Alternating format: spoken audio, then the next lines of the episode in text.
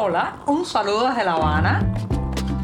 Les habla Joanny Sánchez, cubana, periodista, ciudadana, y les traigo este cafecito informativo recién colado y sin azúcar para despertar. Día ombligo, jornada puente. Así son los miércoles en mitad de la semana como este 6 de diciembre de 2023, un mes en que se nos está terminando el año, en que además estamos celebrando el quinto aniversario de este programa. Así que me voy a dar un sorbito largo de café celebrando el cumpleaños y además daré paso no solamente a los temas principales de la jornada, sino también alguna anécdota, alguna pincelada de memoria sobre este podcast. Voy con este buchito, el primero del día.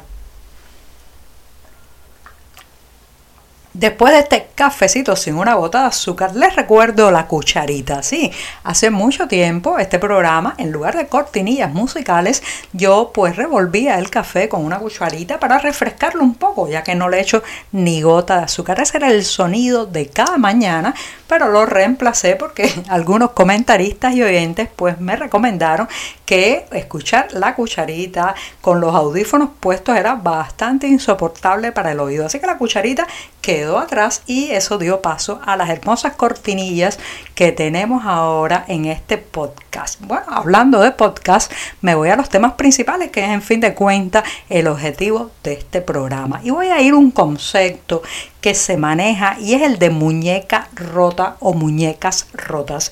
Esta es, eh, digamos, una definición que se aplica a todo aquello que ha sido usado, requete usado, manipulado por algún poder y luego Lamentablemente, señoras y señores, en este país tenemos muchísimas muñecas rotas. Las hay en todos los sectores, pero hoy me voy a referir al deportivo porque han sido los atletas cubanos uno de los más utilizados para la propaganda, para forzarlos a los límites y luego pues arrojarlos a un rincón, no ayudarlos ni siquiera pues darle una vida digna ya cuando no se pueden subir a un cuadrilátero, correr por una pista de carreras o simplemente darle a un remo en una competencia deportiva. Ese es el caso de un boxeador, Ariel Hernández Ascuí, que ahora con 53 años pues lamenta que está en una situación muy vulnerable, que eh, prácticamente la pensión no le alcanza ni para lo mínimo y que además pues en su momento pues fue uno de los atletas más importantes del pugilismo cubano. Fue además que tuvo, obtuvo dos oros olímpicos, uno en Barcelona en 1992 y otro en Atlanta en 1996. El mismo en una entrevista que ha dado a la prensa oficial asegura que fue el mejor boxeador cubano en los 75 kilogramos y sin embargo ahora vive en la miseria, apenas puede comprarse alimentos con la pensión de 7.500 pesos cubanos que recibe. Ya saben que con la inflación, eh, la subida del costo de la vida, la devaluación hacia el abismo y el fango del el bajo, el bajo valor del peso cubano, pues todo eso ha hecho que las pensiones eh, se constituyan prácticamente en un monto simbólico que no sirve en el día a día para sostener ni a una persona, mucho menos a una familia.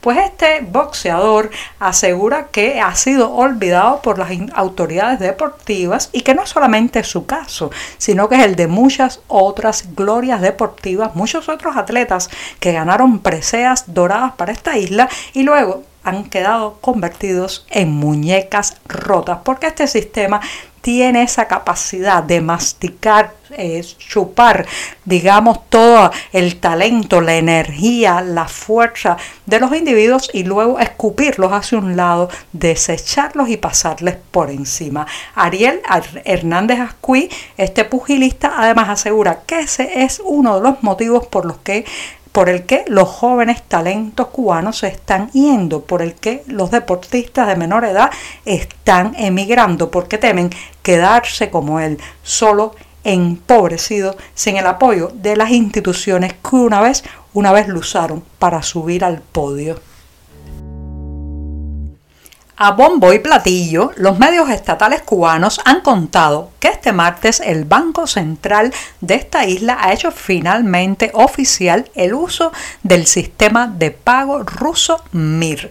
Para quienes no están muy familiarizados con este tema, les cuento que es una versión más o menos similar a Visa o Mastercard, pero lanzada por el Kremlin en 2016 para eludir las sanciones económicas, unas sanciones que se recrudecieron cuando Rusia eh, invadió el territorio ucraniano. Bueno, pues ahora este sistema de pago ruso MIR ha llegado a algunos locales comerciales de la isla. Inicialmente se había introducido los cajeros automáticos y ahora se supone que poco a poco y hasta el próximo verano se ampliará el número de cafeterías, restaurantes y tiendas que lo aceptan y los turistas del país euroasiático podrán pagar con ese medio en esos espacios turísticos. La noticia pues ha generado enseguida mucha especulación por parte de los cubanos. Sí, ahora que se permite el sistema de pagos MIR se va a dar también la posibilidad de comprar rublos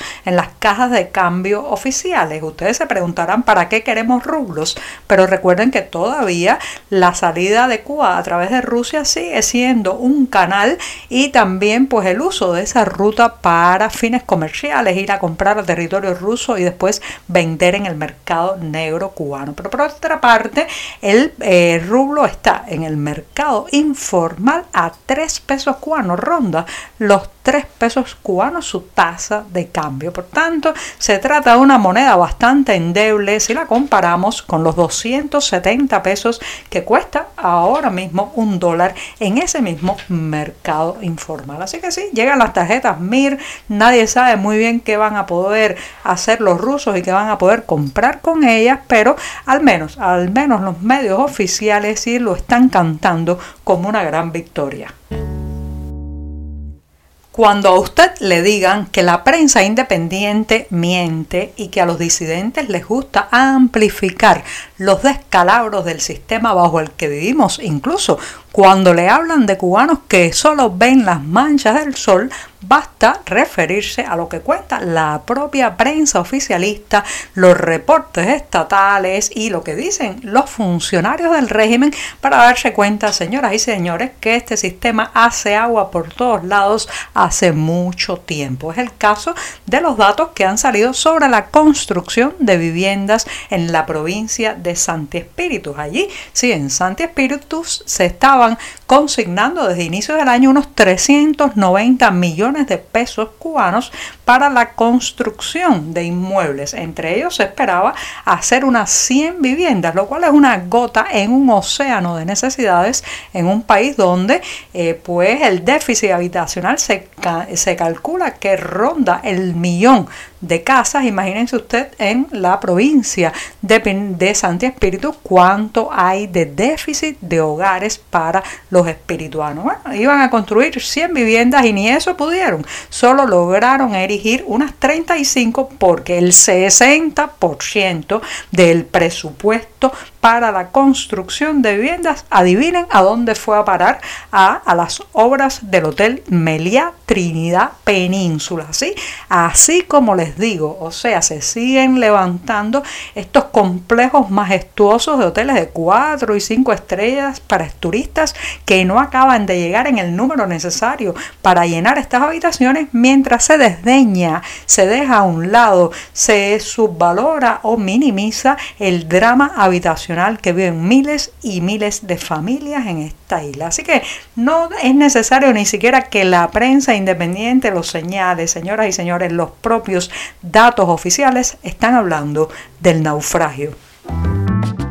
Este miércoles, que ya casi casi se termina en este programa, es un día además muy especial, porque hoy a las 8 de la noche en la Ermita de la Caridad, en la ciudad de Miami, Estados Unidos, ese epicentro espiritual de reunión y congregación del exilio cubano en la Florida, se estará presentando el video musical Virgen Mambisa Exiliada. Se trata de una versión del muy conocido tema Virgen Mambisa de Rogelio Celada, pero esta vez viene en la voz nada más y nada menos que, de una de las más importantes cantantes cubanas de la actualidad, Aide Milanés. El video musical además corre bajo la dirección del destacado cineasta Eliezer Jiménez Almeida y en la producción está uno de los más grandes compositores también de esta isla, Pavel Urquiza. Así que ya saben, hoy habrá un verdadero banquete de sonoridades y de espiritualidad en la Ermita de la Caridad con la presentación de Virgen Mambisa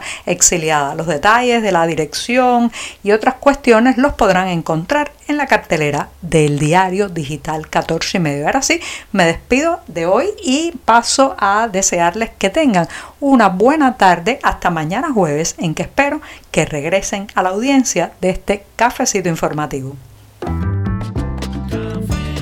Por hoy es todo. Te espero mañana a la misma hora.